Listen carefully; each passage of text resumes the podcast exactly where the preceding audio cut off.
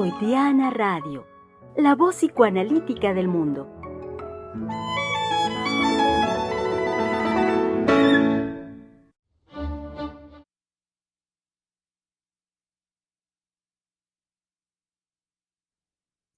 Muy bien, ¿qué tal? ¿Qué tal, querido público? Sean muy bienvenidos este martes 22 de agosto, 22 del octavo mes de este año 2023. Em, Freudiana Radio, la voz psicoanalítica del mundo, les da una muy cálida, cordial bienvenida. Eh, ahorita que dije cálida, pensé de inmediato pues en la cuestión del huracán que recién golpeó nuestro país y pensé con ello las lluvias.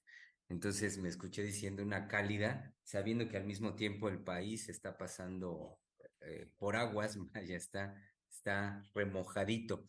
Pues sí, eso no impide que con mucho gusto eh, los saludemos el día de hoy y reitero, darles en ese sentido esta cálida bienvenida y convocarlos, por supuesto, a que participen con nosotros, a que estén, eh, a que estén presentes. Lo saben bien con eh, sus preguntas, cualquiera que ésta sea, alguna duda, también sus eh, inquietudes, cualquier inquietud, pensamiento, em, diferencia, por supuesto, Hemos, hemos aquí dado cabida a cualquiera de sus manifestaciones, reitero, incluyendo pues el hecho de que puedan diferir de nuestros puntos, eh, no tenemos por qué estar de acuerdo, por supuesto.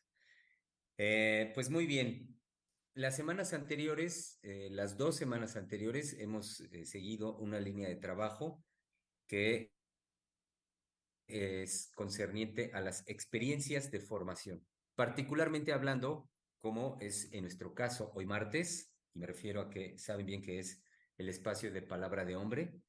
Eh, quiere esto decir que los, la mayoría de los hombres del Centro de Investigación y Estudios Lacanianos nos damos cita el día de hoy para armar esta conversación con ustedes. Entonces, desde la posibilidad eh, nuestra como varones, por supuesto, y desde ahí, sosteniendo nuestra palabra, nuestro decir, armamos la conversación y decía que en las dos semanas anteriores hemos tratado lo concerniente a hablar de em, experiencias de, formación. Fue lo que estuvimos tratando. Em, y esto tiene que ver para nosotros, particularmente, pues analistas, eh, miembros que somos del Centro de Investigación y Estudios Lacanianos, tiene que ver de principio, de raíz, con nuestro, nuestro encuentro y nuestro proceso de formación con la doctora Silvia Heiser, eh, esto en simultaneidad con, eh, lo voy a decir igual, nuestro encuentro y nuestro proceso de formación con Sigmund Freud, porque así es. Es decir, el trabajo que nosotros sostenemos, y esto es eh, una parte medular del espíritu de la creación de la doctora Heiser como proyecto de formación, me refiero a, em, a que nuestro trabajo está en un, en un apego estricto en un apego eh, amoroso también con Sigmund Freud en el reconocimiento de la, pues, de la obra de Freud en tanto creador del psicoanálisis. Y por eso decía hace un momento que eh, es menester también para nosotros hablar de, el, de este proceso de formación, de nuestra formación con Sigmund Freud, sin lugar a dudas. Trabajar la obra freudiana pues puedo decir que nunca es sin consecuencias, nunca es una cuestión eh, que pudiéramos considerar a la ligera ni cosa que se le parezca. La, em, transmisión de Freud, eh, su obra, tiene una cualidad que a mí me parece única en cuanto a que es, eh, logra tocarnos con, su decir, con su obra.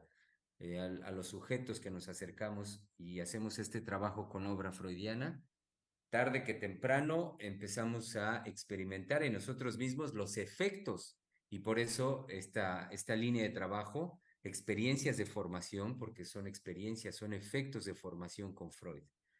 Em, nos ocurren situaciones como que con ciertos textos uno de manera este, muy peculiar o a veces asombrosa, hay textos con los que uno nomás no puede dormir o textos que lo mandan a uno a dormir y eh, que uno lee dos páginas y no puede pasar de la segunda y cae dormido una y otra y otra vez.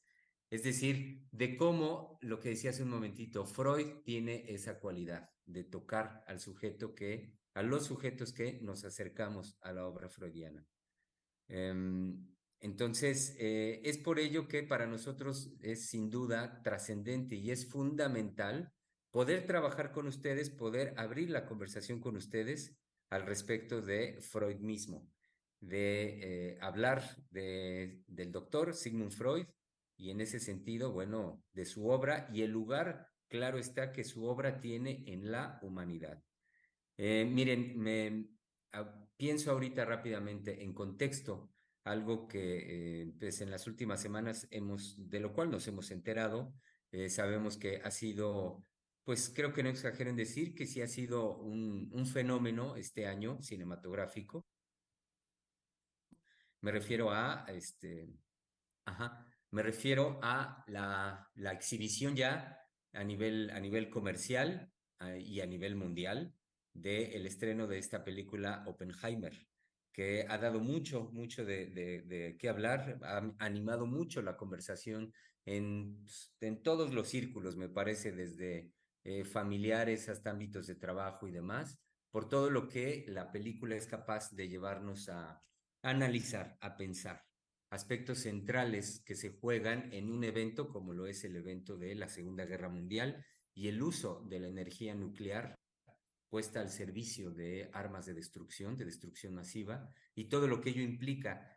Eh, lo que ello me refiero como eh, posibilidad de, reflexión, de conversación, eh, la decisión de llevar a cabo un acto con semejantes consecuencias, es, es algo que al día de hoy conmociona a la humanidad. Me parece que incluso, al menos, sin duda, el siglo XX está marcado por ese evento podemos decir un antes y un después, y quizá incluso eh, yo pensaría que, podríamos considerar en la historia eh, de la humanidad en sí, el uso de la energía nuclear de esa manera puede que sí marque un antes y un después. Digo esto porque en ese contexto, en el contexto de, las, de la creación humana, que esto viene desde la propuesta eh, científica hecha por Albert Einstein a principios del siglo XX, y cómo a partir de ahí sabemos, nos enteramos, pues por, supuesto primero por los textos, toda la historia, y ahora recientemente decía por medio de, un, de una película como esta que, podemos ver, eh, podemos darnos cuenta un poco al menos del proceso que siguió para llevar a cabo semejante eh, acto y decisión. Y decía que esto incluye, por lo tanto, la creación de este gran científico en el campo de la física, su contribución con ello a la historia de la humanidad y lo que a partir de ahí, eh, bueno, se decidió por algunos, eh, por el gobierno de Estados Unidos y demás intereses, decidieron llevar a cabo. Todo esto lo digo para señalar que hace un momento cuando hablaba de eh, Sigmund Freud y la creación freudiana y la importancia para nosotros de trabajarla y transmitirla, es porque no podemos no dejar de señalar, no dejar de insistir en la, híjole, en la dimensión que tiene Sigmund Freud en la historia de la humanidad. Eh, cuán enorme es el descubrimiento freudiano y por lo tanto lo que él aporta a la humanidad en el conocimiento de los seres humanos, particularmente de lo que es la vida psíquica de los seres humanos. Entonces, Em, para concluirle esta introducción y dar la palabra a mis colegas que ya están hoy, el día acá, el día de hoy martes. Entonces, em, veníamos con esta línea de las experiencias de formación, entrando hoy de manera específica a tratar tema libre, tratar eh, tema libre y dentro de esta libertad del tema, pues bueno, decidimos poder empezar a hacer este trabajo en vida y obra de Sigmund Freud.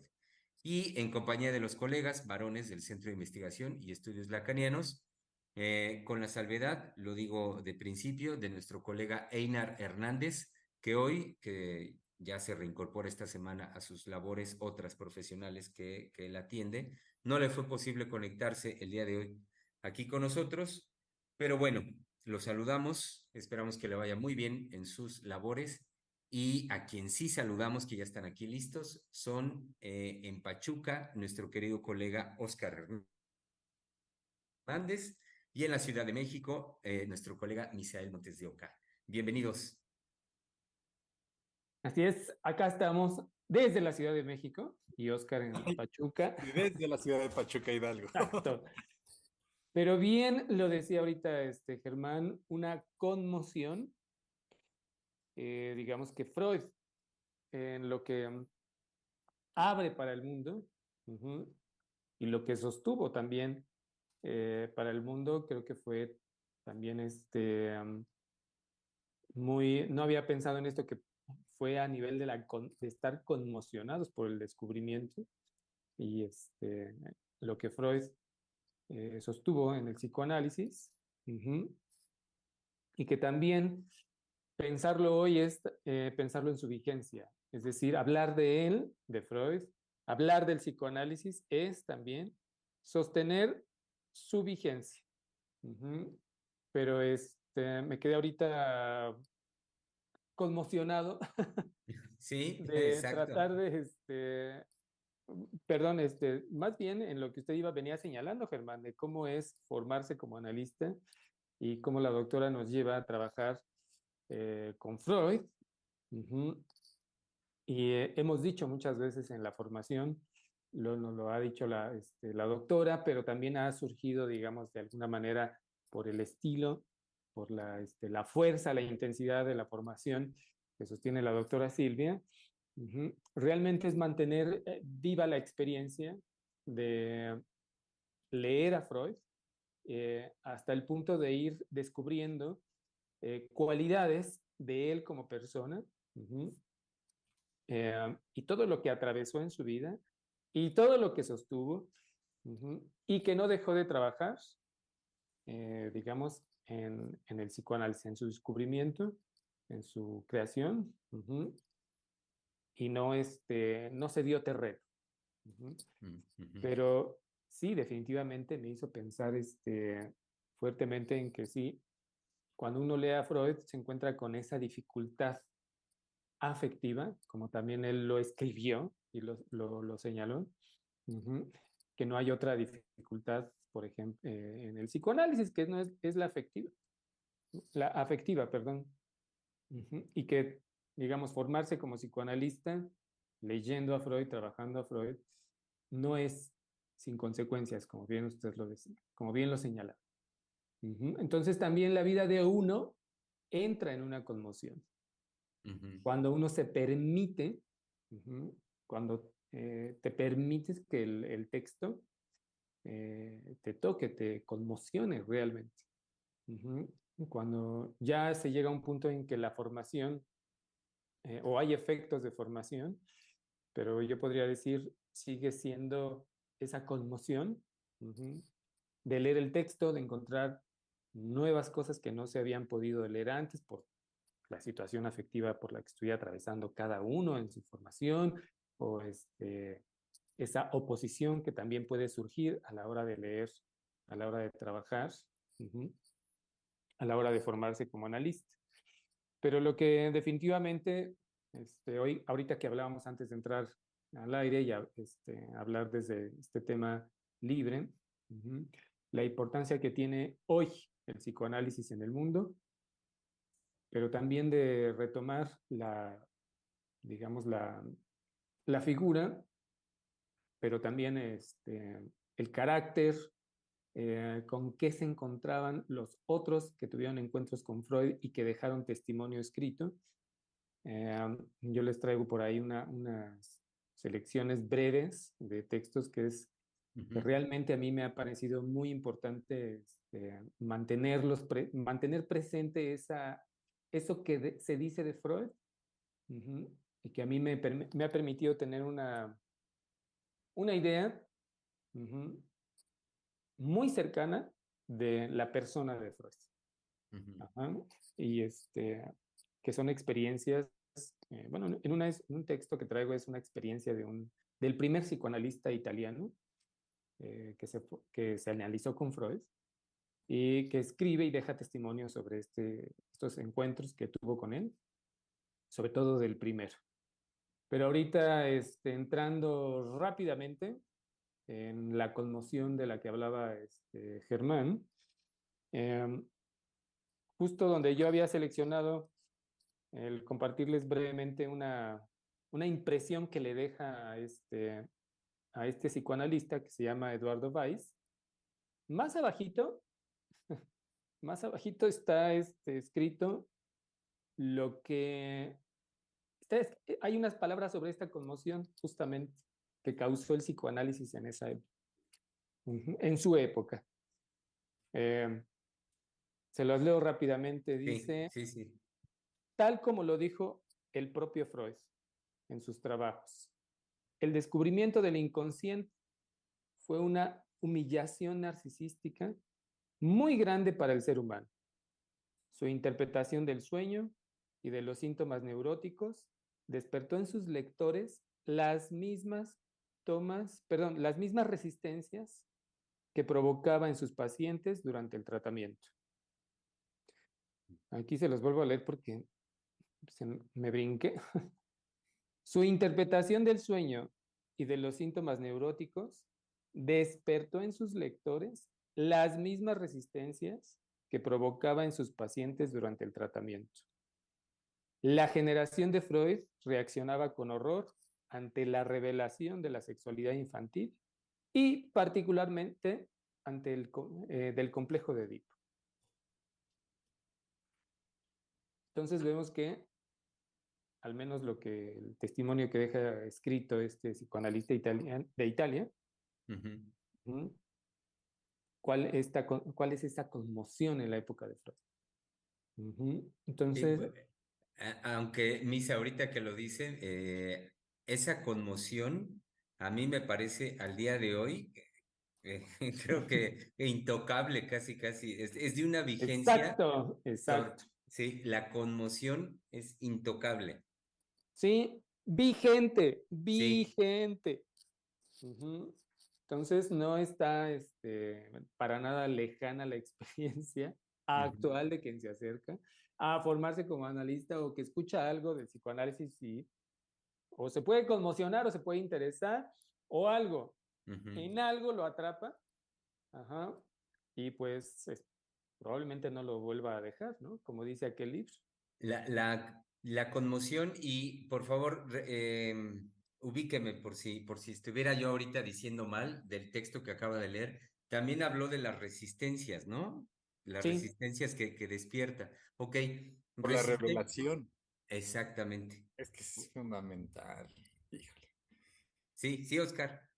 Sí, este, justo me detengo en ese, en ese punto como para señalar cómo este, va a haber este empuje, cómo va a haber esta fuerza para decir que semejantes revelaciones este, van a estar obsoletas si la revelación no va a depender del tiempo cronológico, de algún tiempo de, ah, fue una revelación hace 100, hace 200 años, ahorita no es una revelación. Ah, lo que el psicoanálisis apunta no es ese tipo de revelaciones, es a revelaciones en la particularidad de la persona que está hablando. Lo que se va a develar o lo que el psicoanálisis le va a develar a esa persona. Entonces, lo puedo poner de esta manera, el psicoanálisis es tan actual como la persona que está hablando en ese momento.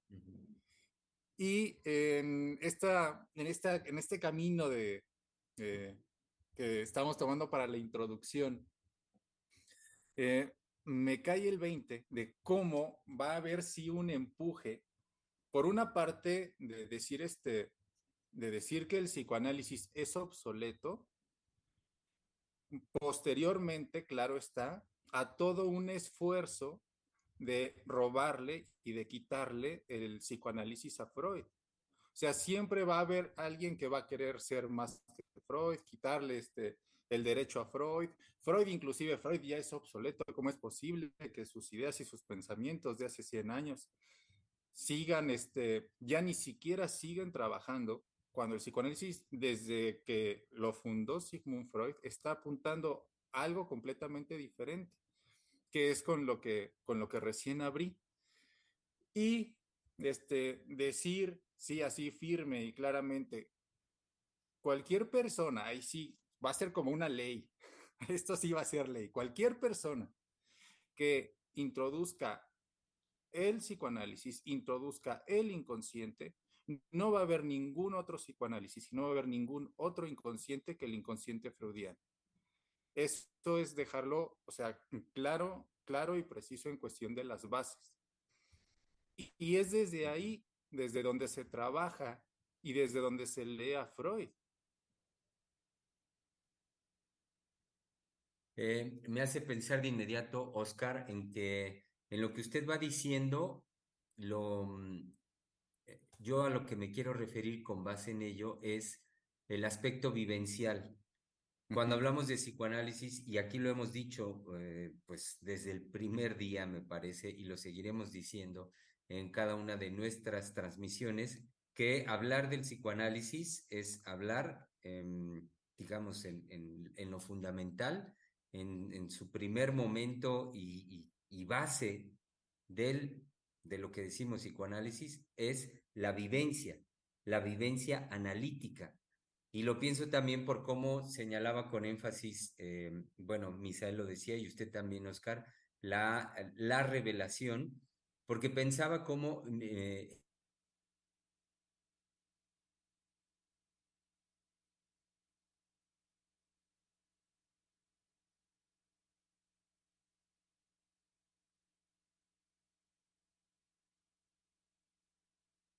él, como nos dice en la nota al pie, es que le fue revelado justamente el, significado de los sueños.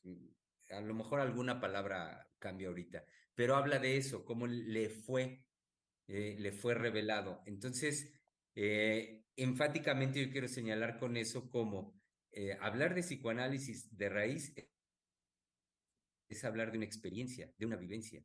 En este caso, la de Freud es en ese momento con su sueño, no es una cuestión teórica ni cosa que se le parezca, es lo que en una experiencia personal, completamente subjetiva, algo le fue revelado. Y eso hasta el día de hoy, eh, lo cual este, tiene que ver con la vigencia de la que hablaba Misa, lo pienso, eso al día de hoy es lo que de raíz sigue siendo la raíz, el fundamento de, del psicoanálisis, de cuando hablamos psicoanálisis es una vivencia, Sí, Oscar dijo algo este, que me pareció genial, tan vigente como una persona que habla, ¿no? Es decir, como aquel que habla. Me parece que esa es la frase, si la retuve bien, ajá, la expresión que usted utilizó. Y la voy a este, asociar con esto que leía, de que el psicoanálisis, el descubrimiento del inconsciente fue una humillación narcisística, así como lo dice acá, muy grande para el ser humano creo que hasta la fecha sigue siendo este, ese punto uh -huh, lo, que, lo que se trata de cubrir.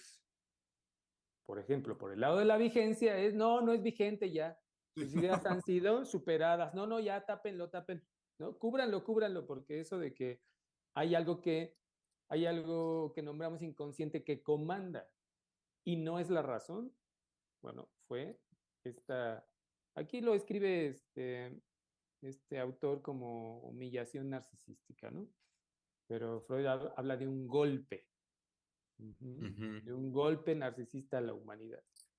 Entonces, eh, claro, la expresión freudiana me agrada más, pero esta me llamó la atención de la humillación narcisística. Uh -huh. Pero ahorita siguiendo también lo que abrió usted, Germán, de la conmoción, realmente este, sí. me imagino la conmoción que causó eh, porque era la, la, certeza, la convicción de que la razón era lo que dirigía nuestros pensamientos, nuestro actuar como seres humanos, y desde Freud no es así. Entonces, claro que ha sido este, pues eso, una conmoción es uh -huh. impresionante el dimensionar y detenernos a pensar este punto. Y sobre todo, que es sostenido, lanzado por una persona y sostenido por una persona. Me refiero, por supuesto, a Sigmund Freud. Entonces, no es cualquier cosa, ¿no? No es, este, ¿cómo decirlo? Al decir que no es cualquier cosa, es finalmente a lo que eh, considerar la persona este, de Sigmund Freud y eh, pues la garra. no sí. tengo otra manera de decir. La garra ajá, eh, de sostenerse a pesar de, de todo lo que pues, él este, sabía que iba a movilizar, ¿no? Pero es este, no es, en la línea de, este, de que les vengo a imponer esto que yo sé, y es desde el saber y el psicoanálisis dice esto. No, sino de lo que él se encuentra en su clínica, él se encuentra en la vivencia, lo que escucha de los pacientes, él le da ese soporte, lo recoge, y es cuando se encuentra con este descubrimiento y dice, ¿qué demonios está pasando? ¿Qué es esto que, o sea, que siempre se ha mantenido oculto? Y es lo que Freud le va a dar, le va a dar un soporte, le va a dar un sustento. Entonces, no son este, no son cuentos así en esta situación de a ver quién tiene la razón y a ver quién sabe más que otro. No, sino es desde la vivencia clínica lo que recibió Freud. También lo que no dejó caer. Em, Ay, perdón, este, Germán. Rápidamente, por lo que decía hace un momento también usted, Misa, pensé eh, que en términos de la conmoción y del golpe narcisista, eso es tan, tan de la vida cotidiana inclusive, eh, para, todos de, para todos nosotros, tan de la vida cotidiana, que hoy nos sigue conmocionando el que, eh, así, la conmoción del cómo es posible que, y ahí cualquiera de nosotros, cualquiera de nuestro público, por favor, complete la frase. es decir, cómo es posible que se me olvidara, que no haya hecho, que me equivocara, que dijera, que no supiera, que tantas cosas de nuestra vida cotidiana que en un instante nos llevan a vivenciar la conmoción, tomando las, las del texto que usted nos trae, Misa, la conmoción que produce el, el que tomemos noticia que hay algo en nosotros, de nosotros mismos, a lo cual eh, no tenemos acceso en tanto que no lo podemos controlar. Algo de nosotros ahí aparece incontrolable de nosotros mismos y se nos impone y nos lleva a hacer, deshacer un sinfín de cuestiones en la vida cotidiana.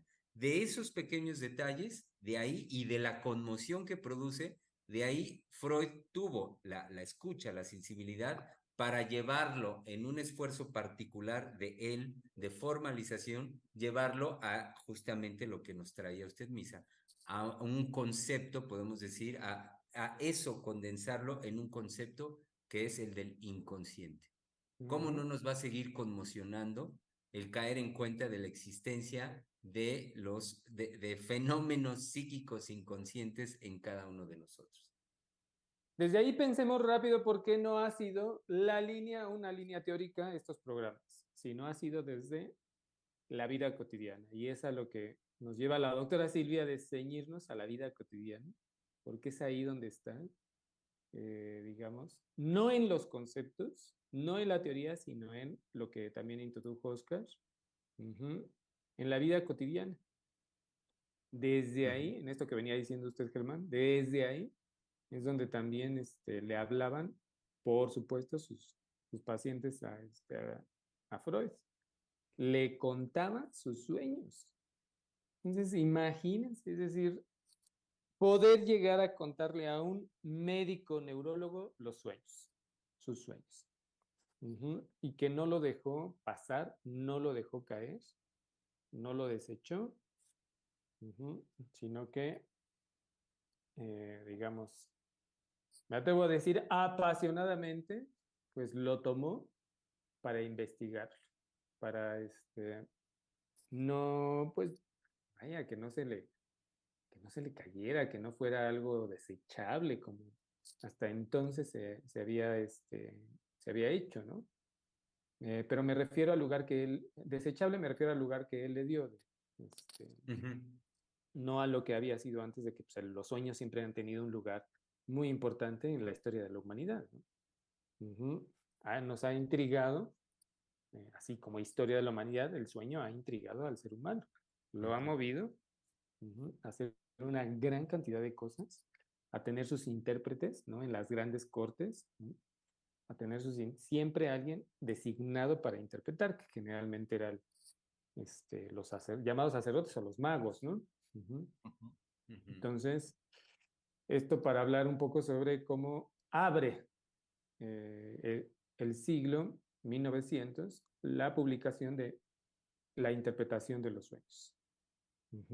No es eh, cualquier entrada, eh, digamos, este, que Freud elige para dar a conocer este, su obra, que ya, ya había trabajos previos, pero que esta fue, digamos, la, ¿cómo podríamos decir? Ah, pues la gran apertura en el 1900. La interpretación de los sueños, no fue eh, por otro texto. Entonces, ¿cómo se iba a publicar, no? En el 1900, pensemos un momento, ¿cómo, ¿cómo es que se iba a publicar en el 1900 un libro sobre la interpretación de los sueños? Pues es así de, ¿pero por qué? ¿Por qué no puso uno que se llamara el inconsciente o este eh, la vida sexual de los seres humanos? O vayan ustedes a, saber de qué otro, ¿no? No, la interpretación de los sueños. Sí, y, em, ahorita que usted se detiene en ese punto, Misa, y que nos dice cómo justamente en el 1900, y eso me, eh, con eso usted me llevó a pensar el que sí, o sea, de veras es para llamar la atención cuando los, digamos, las dos, tres décadas anteriores al 1900, eh, sabemos, eh, porque, digamos, en el, eh, tenemos a nuestro alcance en el registro histórico del desarrollo de la ciencia en la humanidad, nos enteramos cómo dos, tres décadas antes al 1900 venían ya trabajando los, los científicos europeos principalmente en un esfuerzo de, de, formalizar eso que se llamaba ciencia. Entonces, la física, principalmente la física, la química, y tomando, tomando, tomando de la mano en este proceso a las matemáticas, sabemos que estaba ya la humanidad en ese punto de finales del siglo XIX y principios del XX, dando el gran salto, eh, este, el gran salto a la, a la posibilidad de un conocimiento inimaginable anteriormente de lo que sería la ciencia y del desarrollo de la ciencia. Entonces, y esto como el, el gran salto, el boom hacia justamente la modernidad, la famosa modernidad. Entonces, cuando ahorita nos señala usted eso, Misa, pues claro que también pienso de inmediato cómo viniendo esta lógica en el trabajo, en el desarrollo del conocimiento y saber de la humanidad, ¿Cómo viene un médico a sacar un libro al respecto de los sueños, al respecto de la interpretación de los sueños? Así como que, ¿qué, qué quiere qué nos quiere decir este sujeto? ¿De qué se trata? Sí, sí, justamente de, de qué se trata. Y que finalmente, este, para, eh, bueno, en esto que usted dice, ¿de qué nos quiere decir ese sujeto? A mí me gustaría este, volver un poco a justamente la persona de Freud, ¿no? Este, en algo que le... lo que iba cuando dice el doctor Germán, un médico. Exacto. Me quedé así como de, híjole, con el perdón de las profesiones, pero así como de esos médicos que tienen este, un consultorio pequeñito ahí escondido. No, la formación curricular, académica y de investigación de Freud híjole, es un trabajo mínimo de unos 20 o 30 años y me estoy quedando corto. Y eso antes de la cuestión del, a lo que me refiero, antes de la, del evento del sueño, ya tiene un trabajo previo que es, o sea, es de genio, o sea, dices, este señor, si no hacía algo con el psicoanálisis, iba a descubrir cualquier otra cosa, iba a ser igual fantástico por el nivel y el trabajo que, este, que venía teniendo Freud. O sea, en ese sentido, no es cualquier médico. Hay que, este, hay que darle su lugar. Uy, ya me llevó a mí a, este, otra cosa, Oscar. Eh, en relación a la idea que Freud tenía de él mismo, creo que no lo voy a encontrar ahorita. Ya saben que uno cree poderse manejar bien en sus libros y de repente cuando lo quiere buscar ya no está a la mano. está. Pero él no tenía una idea así, este, tan, tan elevada, digamos, sino, este, déjeme ver si lo encuentro rápido, rápido, rápido. Bueno, ahorita de, de memoria en lo que está diciendo Misa, me hace recordar cómo en, en su biografía nos dice que desde, desde muy joven, este, muy joven, más o menos, si no mal recuerdo, entre los 10, 12 años, Freud hablaba de ídolos para él con los cuales se identificaba y a partir de esa identificación, eh, él aspiraba a, a una vida no menor a la de estos sujetos. Y habla, por ejemplo, de, si no mal recuerdo, Alejandro Magno, este, de otro eh, gran guerrero, Aníbal, creo que también lo, Aníbal también, sí. lo menciona, ajá, y que son, este, pues, los nada más, digamos, como, como decimos popularmente, nada más y nada menos, vaya, son los, eh, los personajes con quienes Freud se identifica y a partir de esa identificación a lo que él aspira como, mm, como creador, vaya, como alguien capaz de hacer algo en humanidad similar, semejante a la obra de sujetos tan grandes como estos. Y que por lo tanto también recuerdo que él en su biografía nos dice que eh, él desde esas cortas edades eh, decía que iba a tener biógrafos, que iba a haber biógrafos que hablaran y que este, dieran cuenta de su obra, de su vida y obra. Un poco más, un poco más grande, ya este, cuando él ya noviaba, ya andaba de novio con Marta, quien fue su futura esposa, Marta Bernays, Bernays este, en correspondencia le decía, le decía así, pues uno podría interpretarlo como con, siendo un tanto presuntuoso, un poco presumido, decía que este, sus biógrafos tendrían que batallar con, con dar cuenta de los cambios que él a veces daba en su creación y de los cuales no dejaba pista. Eh, él, él, como buen creador, era capaz de, en un momento dado, poder este, prescindir de elementos que ya había creado para pasar a aspectos completamente nuevos, diferentes y sin dejar rastro, sin dejar pista, digamos. Entonces le decía a su prometida en ese entonces que, que decía, bueno, que sus biógrafos batallen por descubrir cómo fue dando él los pasos en cuanto a su creación.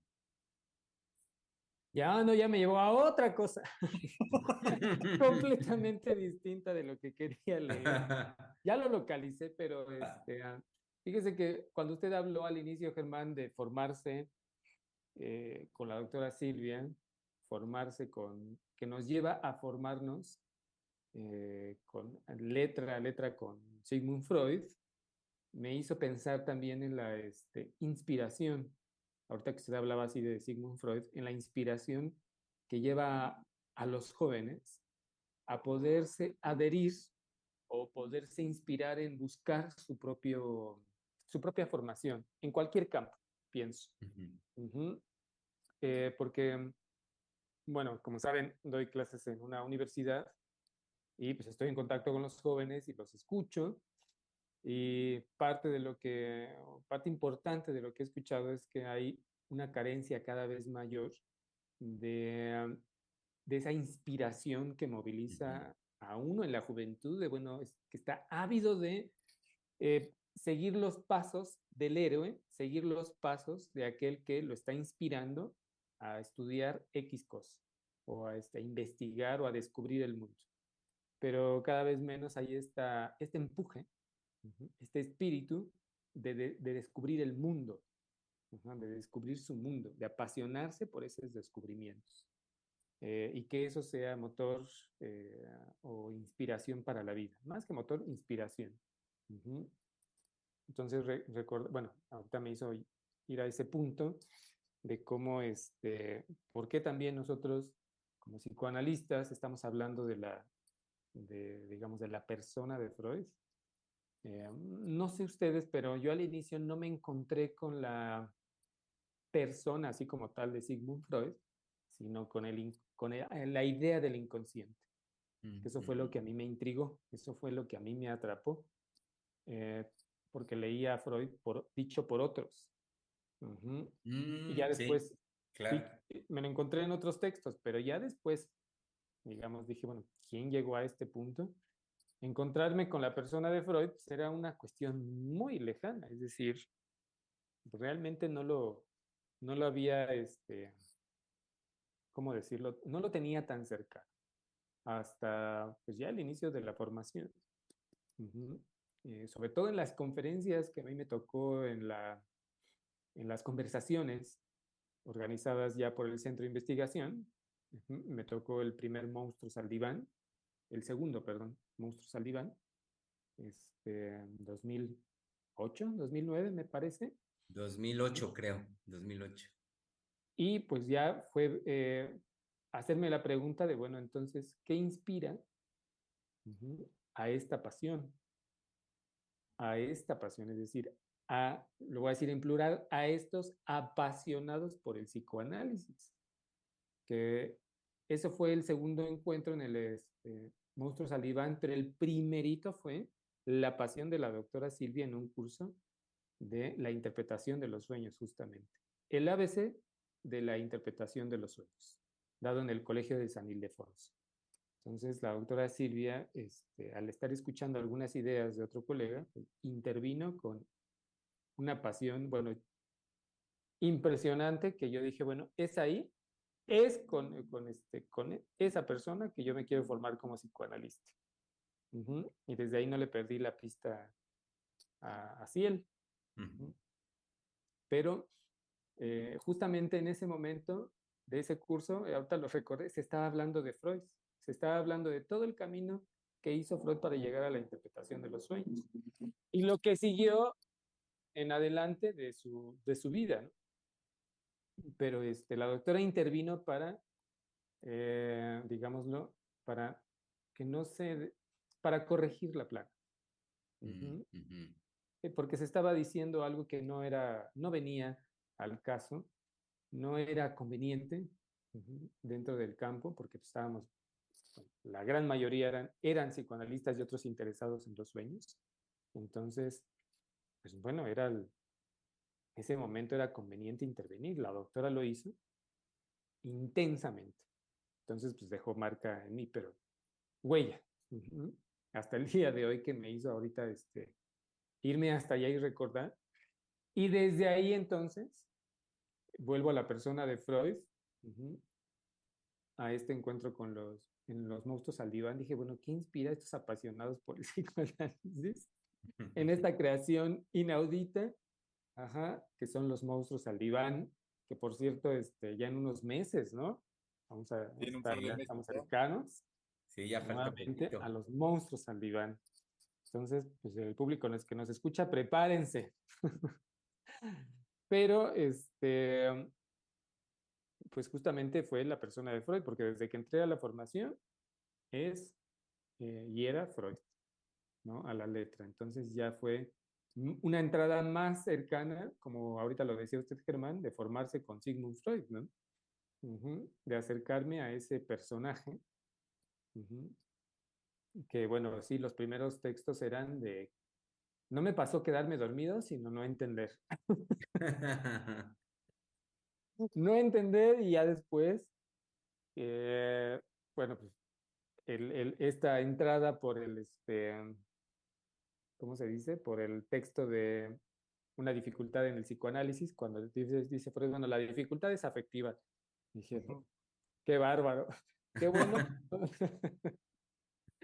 qué bueno que ahora ya qué bueno que ahora sé que es este, afectiva. Entonces, pues por supuesto que va, me voy a encontrar una infinidad de tropezones, ¿no? Y también fíjese, ah, sí, y fíjese, Misa, que algo que decía usted al inicio de su intervención, em, igualmente me, me, hacía pensar una, un fenómeno que es muy frecuente en muchísimas personas, el que el, quizá ese primer encuentro con Freud no es, curiosamente, a través de Freud, no es con Freud, sino por lo que usted decía al inicio, por ejemplo, en una clase o eh, pues con, con algún profesor o algún conocido, ocurre en muchas ocasiones que por esa vía tomamos noticia de, de Freud, de un tal Sigmund Freud o del psicoanálisis. Y entonces eh, mucha gente emprende desde ahí un, este, pues un abordaje del psicoanálisis, desde el texto que les recomienden o desde la opinión de ese eh, ese otro que pudo haber despertado la curiosidad en uno, pero cuán importante es eh, poder hacer el, el paso que a mí me parece importante, que es el paso de, si así fue el primer encuentro con, con Freud, con el psicoanálisis, el paso de ahí, pasar de ahí a ahora sí trabajar directamente a Freud, porque nos topamos muchísimas experiencias, hijo, cuántos, cuántas no y de cuántas formas no he escuchado yo eh, en jóvenes, por ejemplo, que, que recogen el decir de algún profesor o del psicólogo con el que van o lo que sea, opiniones tan diversas y cuando digo diversas en muchas ocasiones tan chabacanas y muchas también tan tergiversadas al respecto de Sigmund Freud en cuanto al hombre, hombre y su vida, y desde ahí en cuanto al psicoanálisis mismo, que sí me parece eh, eh, muy importante de parte de nosotros insistir, como lo hemos hecho aquí, en que si, si, va, eh, si va uno a tratar a Freud, si va uno a abordar el psicoanálisis y la obra de Freud, pues no hay nada mejor que hacerlo directamente con él, ir directamente a su obra y no estar pasando, pasando los ojos, pasando nuestra atención por tantas y tantas interpretaciones que se han hecho de, de él y de la obra, pero que en definitiva no son. Y que eso puede, en eso que usted decía, en relación a los, también lo que mencionaba yo en relación a los jóvenes, creo que es algo que puede desalentar. Pero creo que no, el, el, digamos, si hay un empuje en la juventud eh, a saber, es decir, a conocer su mundo y apasionarse por él, creo que difícilmente puede ser desalentado por cualquier persona externa, creo. Me da, quiero pensar eso.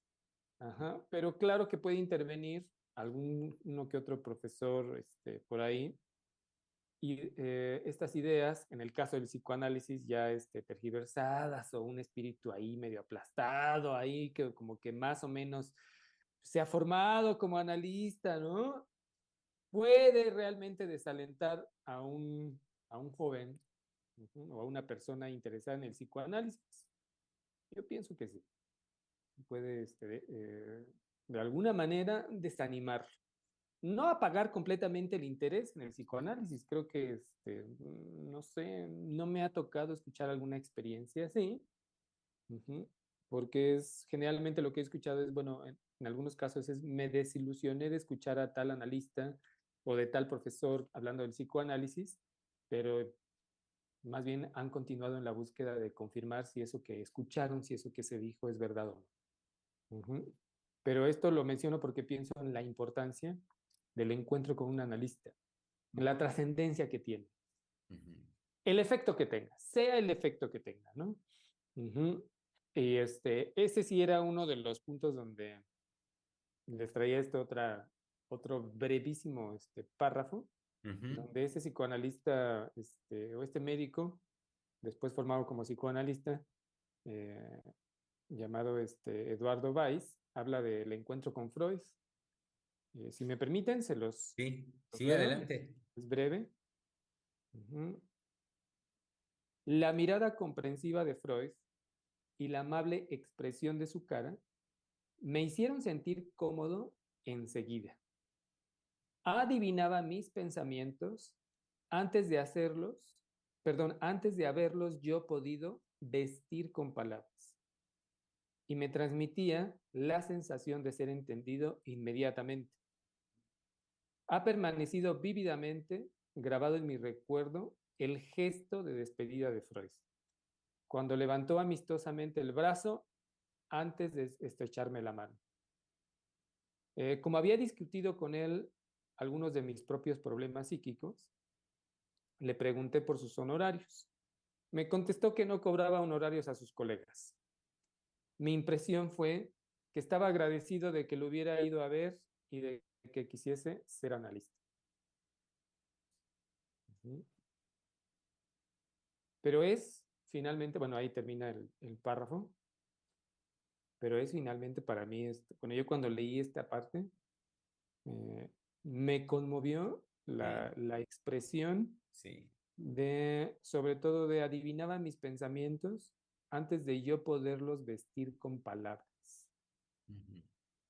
Ya la expresión de esta persona, de este, de este médico, futuro, eh, en ese entonces futuro psicoanalista, es como la, el impacto de la vivencia este, con, del encuentro.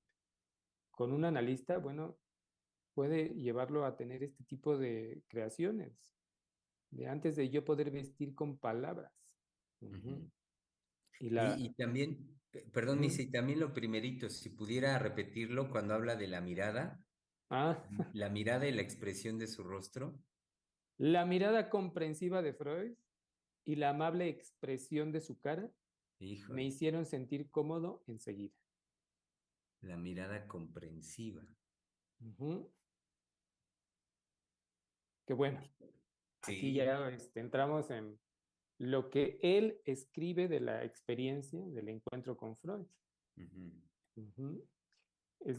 ¿qué, quiero decir con esto? Es como, por supuesto que está ahí jugado él, ¿no? Este psicoanalista, Eduardo Weiss. No es una, este, Ah, ¿cómo decirlo? Pues bueno, finalmente lo toca y trasciende. Y si algo este, se, nos se nos ha transmitido a nosotros en la formación como analistas es que el psicoanalista sea inolvidable. Que el encuentro con un analista sea inolvidable. Trascendente, diría yo. Es decir, porque no es cualquier em, no es cualquier cosa sostenerse como psicoanalista, porque no, no, es, no es una profesión. si por aquí hay alguien que lo piensa, pues no, no es una profesión. No va en esa línea, creo yo, ¿no? Este, y, si, es una profesión, pues sería una profesión imposible.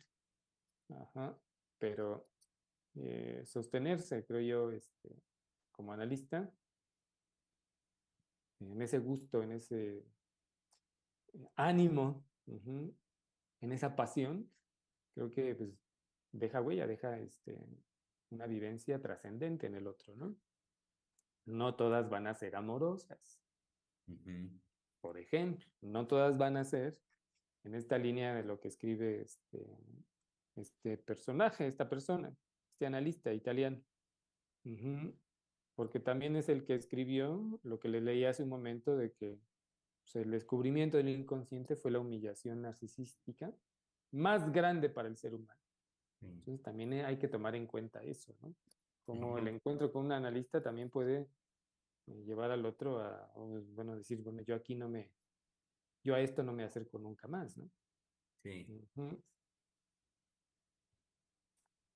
Pero justo creo que ahí se juega la, la posibilidad de, pues, del, del, psicoanálisis mismo, el hecho de que sea posible, y lo pienso a partir de justamente del acto y de la disposición del analista.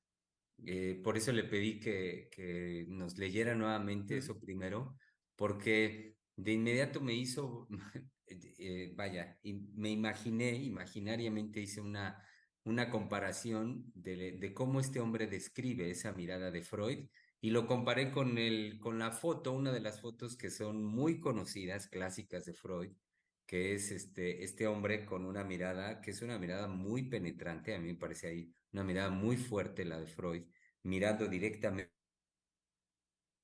a la, pues a la, cámara, al fotógrafo, este, y me llamó muchísimo la atención comparar, fue lo que hice ahorita, comparar esa, esa imagen eh, tan famosa de Freud con lo que dice este hombre, ¿no? Esa mirada comprensiva.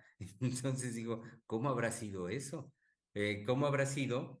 Eh, pero que sin duda, en las palabras de este hombre, lo que, lo que a mí me transmite es esa, la posibilidad que, que, va en el orden de la creación de un psicoanalista, el, el hacer posible vía una experiencia amorosa, hacer posible el análisis para un otro, que un otro tenga acceso justamente a ese encuentro, a esa gran este, herida narcisista que le provocará encontrarse con eh, algo del orden de su inconsciente, digamos, un poco juego con lo que nos transmite usted, Misa, del decir de este hombre. Este, pero que bueno, simultáneamente eh, esta experiencia en un, en un sentido en, en, en, varios puede que puede ser dolorosa por ese encuentro con el inconsciente, con lo inconsciente en uno mismo, al mismo tiempo abre esta posibilidad amorosa del conocimiento de sí, de la posibilidad de transformación inclusive en uno mismo a partir de ello. Sí, por eso siempre estamos en, la, en el ánimo de relanzar con cada transmisión nuestro propio ánimo de los hombres que conformamos el centro, el centro de investigación, ajá, y que con cada martes estamos aquí eh, haciendo este, esta transmisión, digamos, también este compromiso. Sí. Porque, pues, muchas veces no, no logramos que les, la pasión que nos ha movido a formarnos como psicoanalistas trascienda, trascienda en cada transmisión, en cada transmisión de, eh, aquí por Freudiana Radio, los martes en Palabra de Hombre. Y más que es una cuestión eh, tan importante como palabra de hombre, que lo ha también mencionado la doctora Silvia, pero que, por ejemplo, lo he escuchado en, este, últimamente en, en clínica, este, la pregunta de dónde están los hombres. ya, y dónde están y ya no hay. Sí. Esa este, búsqueda por parte de, de sí de mujeres, pero también la pregunta, sí, en general, de, bueno, ¿dónde están? Entonces, pues volvamos ahorita a Freud, nuevamente, y por aquí les traía otra cosa, pero este... Tengo, tengo yo también otro, si quiere, el, vaya, que, que nos, nos deja eh, conocer de, de su, su, pensar, su posición, la posición que él tenía muy claro al respecto de, de, su, de su obra, de su creación, que es el psicoanálisis. Entonces, miren, voy a leer un fragmento del el texto. Eh, en este caso me refiero al texto que se llama Contribución a la historia del movimiento psicoanalítico. Eh, el texto viene en el tomo 14 de las obras completas. Eh, es un texto fechado en 1914. Y em, bueno, nos dice... Eh, esperen un segundito. Eh, bueno, en, en, términos generales, la contribución, este texto de contribución a la historia del movimiento psicoanalítico, me parece eh, es en buena medida, y, mm, Strachey nos, nos, lo dice en la introducción del mismo, que es en buena medida una respuesta de Freud a las opiniones que ya eh, daban sobre el psicoanálisis, principalmente a Adler y Jung, em, y con los cuales ya para este momento Freud este, comenzaba a tener, no, no comenzaba, con los cuales ya Freud tenía claras diferencias al respecto de lo que era el psicoanálisis y eh, de lo que era en sí mismo y de cómo, cómo hacerlo, ¿no? Cómo sostener el psicoanálisis. Entonces, eh, leo, empezando el texto en el número uno romano, primer, este, que es el primer inciso, y el primer párrafo es la página número siete, y Freud comienza diciendo lo siguiente. Si en lo que sigue hago contribuciones a la historia del movimiento psicoanalítico, nadie tendrá derecho a asombrarse por su carácter subjetivo ni por el papel que en esa historia cabe a mi persona. En efecto, el psicoanálisis es creación mía. Yo fui durante diez años el único que se ocupó de él y todo el disgusto que el nuevo fenómeno provocó en los contemporáneos se descargó sobre mi cabeza en forma de crítica. Me juzgo con derecho a defender este punto de vista. Todavía hoy, cuando hace mucho he dejado de ser el único psicoanalista, nadie puede saber mejor que yo lo que el psicoanálisis es. ¿En qué se distingue de otros modos de explorar la vida anímica? ¿Qué debe correr bajo su nombre? ¿Y qué sería mejor llamar de otra manera? Y mientras así refuto lo que me parece una osada usurpación, doy a nuestros lectores un esclarecimiento indirecto sobre los procesos que han llevado al cambio de directores y de modalidad de presentación de esta revista. Entonces, no le busquen más, no se puede corregir. no se le puede corregir la plana Freud. ¿De qué manera? No, no es posible. No va por ahí. La dificultad es afectiva, de querer cubrir lo que leyendo el psicoanálisis o estudiando o encontrándose con el psicoanálisis pues, se descubre. La persona misma descubre de él mismo. Entonces ahí andan tratando de pues ponerle este, curitas, ¿no? A la obra freudiana. Eh, pero a ver, un poquito más, Misa, ¿qué nos quiere decir cuando eh, ya ahorita nos repitió otra vez eh, esto que nos dice de que la, la dificultad es afectiva? Sí, la dificultad es afectiva, es decir, lo que uno va este, a develarse a sí mismo por la misma, este, por el mismo encuentro. Sí con el psicoanálisis, pero con el, lo que le debe el psicoanálisis a uno mismo. Ahí es donde viene esta conmoción de la que hablábamos al inicio y entonces sí vienen los cuestionamientos, pero al instante. Es decir, uno mismo se cuestiona o se, se ve movido por lo que lee, por lo que, se, por lo que escucha, también de parte de otros analistas, o de un analista que está hablando del psicoanálisis. Y o puede despertar el querer saber más, el querer, digamos, descubrir más, pero también simultáneamente el quererlo encubrir, el quererlo este, cubrir nuevamente, ¿no? Mm. Pero ya en el trabajo, digamos, dentro del campo, creo que todo lo que se escribe de, bueno, este, voy a corregirle la plana a Freud, pues realmente mm, queda enano. Querer eh, corregir. Y a partir de lo que usted leyó, Germán, creo que queda muy, bueno, a lo mejor estoy exagerando yo, queda muy claro que no es posible. Salvo que viniera algo más, que entonces sí refutara radicalmente lo descubierto por Freud. Pero tendría que ser algo del mismo tamaño.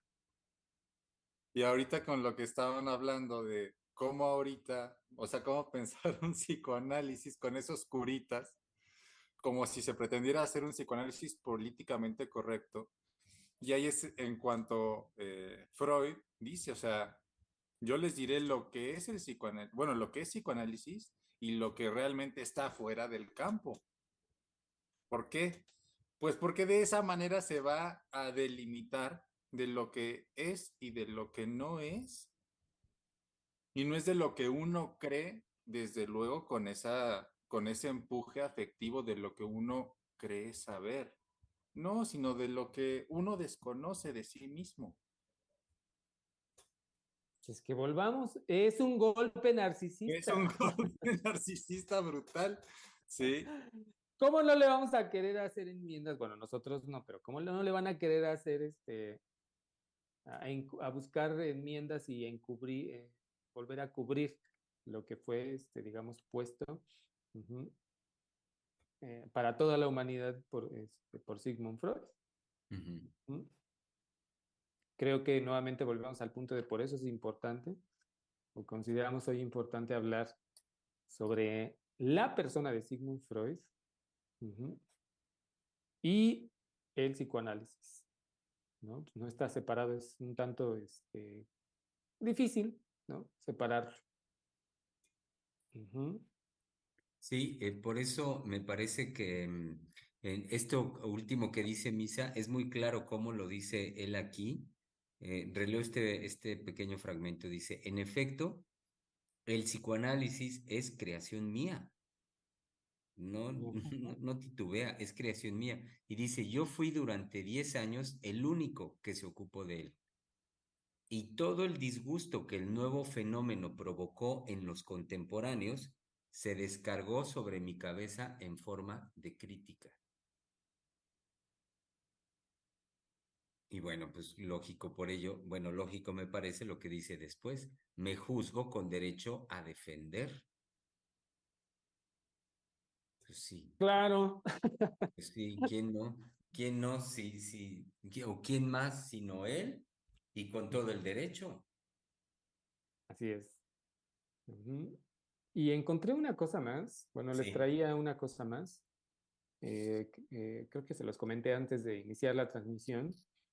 Eh, que lo he tenido muy, muy presente también últimamente, sobre todo, les decía, escuchando a los jóvenes. Em, pero ¿por qué? me refiero a los jóvenes, porque hay jóvenes que están siendo vaya, los jóvenes tienen una característica. Cuando algo les interesa, o bueno, los que yo he escuchado, ¿no? En, el ambiente universitario, cuando algo les interesa, están sobre esa idea y no la sueltan. No la sueltan. Un interés. Y he tenido la fortuna, porque realmente es la fortuna de que jóvenes se acerquen y me, me digan, bueno, profesor, estoy pensando en esto. ¿Me puede orientar? Quiero desarrollar más mi idea o quiero, este, no sé por dónde, por dónde empezar. Eh, y a, quién dirigirme o a qué textos, en fin. Y hay algo que sí le digo, les digo, es no, se, no suelte su idea, que es original, esa es suya. Usted la puede llevar hasta sus últimas consecuencias. Y lo traigo presente porque es finalmente que ese espíritu eh, la juventud, cuando se presenta, bueno, es genial, ¿no? Poderlo este, alentar a que se desenvuelva, a que se desarrolle, a que, se, a que siga dando frutos porque creo que el primer fruto es que la persona está inquieta. Sí. y que no, pues, no puede estar en paz. No puede estar en paz. Eh, ahorita tengo presente la imagen de una, eh, de una alumna y un alumno que se ha acercado muy, con una cuestión muy semejante, con un interés de, bueno, es que me decía, no, no puedo dormir. No puedo dormir. Estoy pensando todo el tiempo en esto que, que, traigo como idea y entonces, ¿qué hago? Em, uno de ellos me comentó, el, el hombre me comentó que este, exponiendo esta idea a sus profesores, buscando, digamos, orientación, eh, le decían que, bueno, que no, que no se hiciera eso, que tenía que descansar y que, este, que bueno, que se autorregulara y que para todo iba a haber tiempo y que tenía toda la vida por delante. Pues, podríamos pensar. Sí, como dicen, que controlara sus emociones. Controlara sus emociones, exactamente. Entonces me hizo pensar en algo que este, me llevó a pensar, perdón, y lo es lo que, lo que he tenido presente. En primero hay que darle unos apes a estos docentes, creo, que desalientan lo que quieren, quieren este, calmar ese ímpetu esa pasión que más bien yo creo que hay que alentar. Claro, no para que la persona se, se mate, ¿no? No, no me estoy refiriendo a eso, que tenga una... No, no, me estoy refiriendo al espíritu de realmente tener ese interés que no los deja dormir y que los lleva a crear y que los lleva a escribir y que los lleva a seguir pensando y meditando, en fin, a eso me refiero. Pero este, este, esta brevísima línea, porque realmente es una línea, es, está escrita en el proyecto eh, de psicología, escrito en 1950. Bueno, tiene dos fechas, 1950, 1895. Eh, en la introducción, escrita por James Strachey, que es un resumen histórico, nos habla de una carta enviada a Virgen Flies, Flies, perdón, Flies, por si las Flies, aquí entra el chiste, por si las Flies, es que lo leí tal cual en el texto de español. Ay, qué bellos son los chistes. Involuntarios. A, a Flies, el 27 de abril de 1895. Eh, y es en relación justamente a su psicología para neurólogos. en donde él dice que se encuentra tan atollado en la psicología para neurólogos. Pero más adelante, de esta susodicha psicología, lo que Freud dice es lo siguiente. Dos ambiciones me atormentan. Nada más eso en relación a, este, a lo que él estaba escribiendo. Dos ambiciones me atormentan. Es una brevísima línea. Que claro, después va, va, a decir qué es lo que lo atormenta en relación a su psicología, ¿no? Pero me quise detener en ese estado de, en ese ánimo que él trae, en eso que le está pasando. Porque es finalmente, este, creo yo, algo que, algo digno de mencionarse en el caso de Freud, que eso que lo atormentaba, pues no lo dejó, sino que más bien lo, si seguimos la, la vida y obra de Freud, es algo que alentó y lo movió, eh, lo alimentó, es decir, finalmente no lo soltó. No, no, y que eso, y eso lo mantuvo eh, de vida, de por vida, porque mm, también de ahí podemos saltar a uno de sus últimos escritos, o quizá el último, el esquema del psicoanálisis, y eh, lo que, de lo que nos damos cuenta es que, digamos que en, en, la raíz, el ánimo de Freud, como ahorita usted acaba de decirnos, cómo estos dos lo atormentan, me parece que hasta el esquema del psicoanálisis hay en él todavía este, este algo que lo atormenta y digamos que, que lo, lo lleva con, lo mueve con esa urgencia, ya casi al término de su vida, al esfuerzo de volver a decir, volver a, a sí, a decir esquemáticamente qué es el psicoanálisis.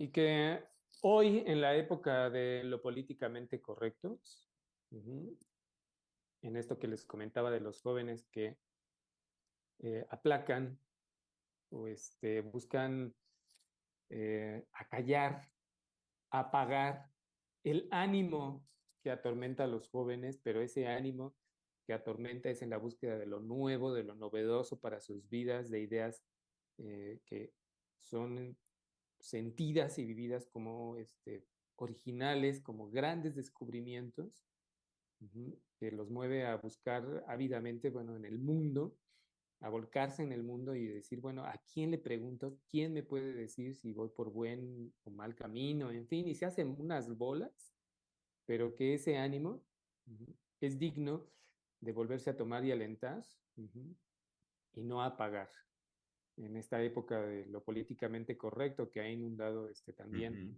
el que no, no te debes de sentir así, no, no te debes de tratar así, pero en el caso de, de los grandes descubrimientos, de eso que nos puede atormentar todo el día, pero en este sentido, ¿no?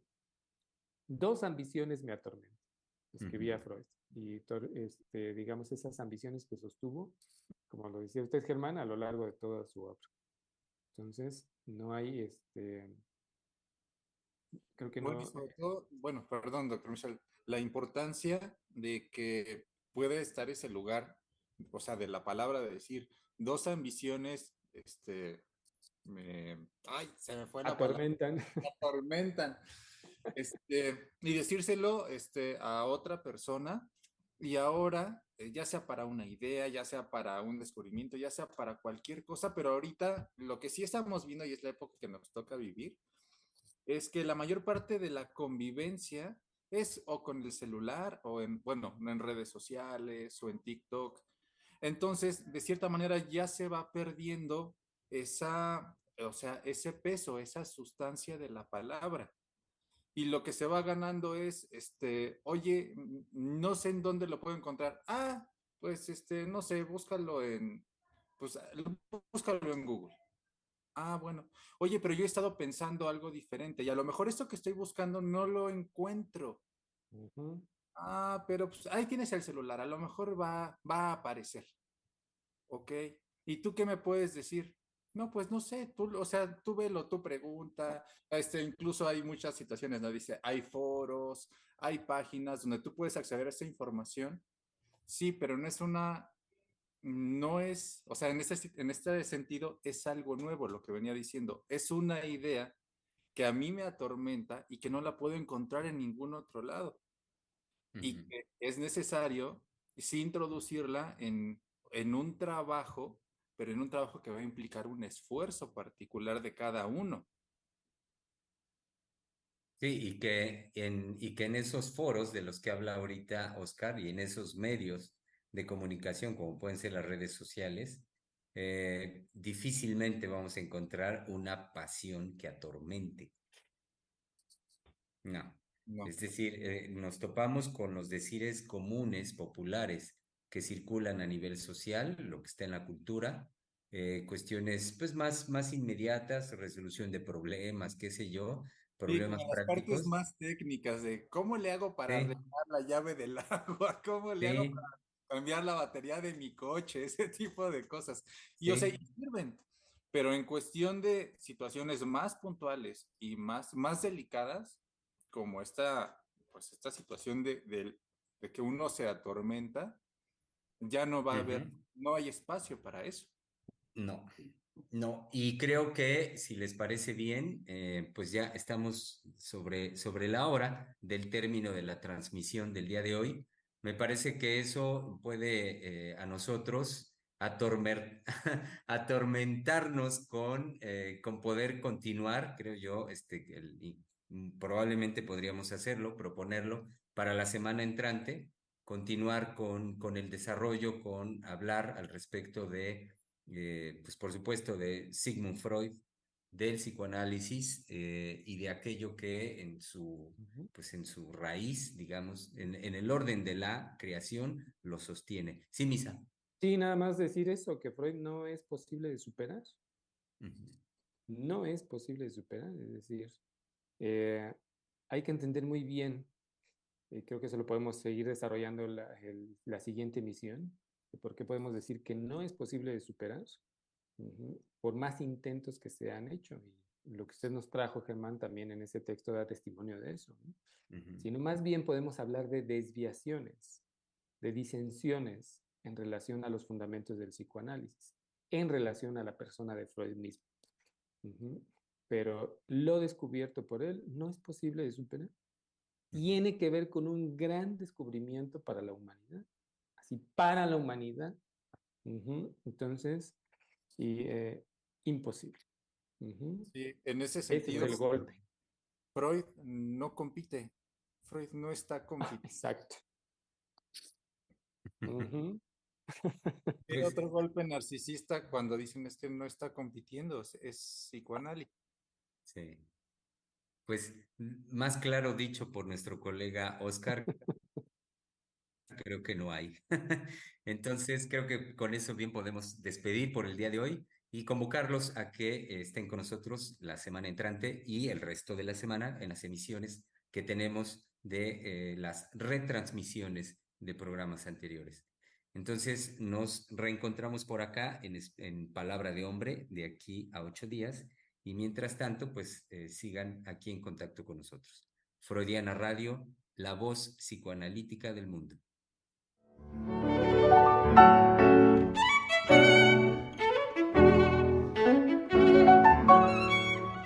Freudiana Radio, la voz psicoanalítica del mundo.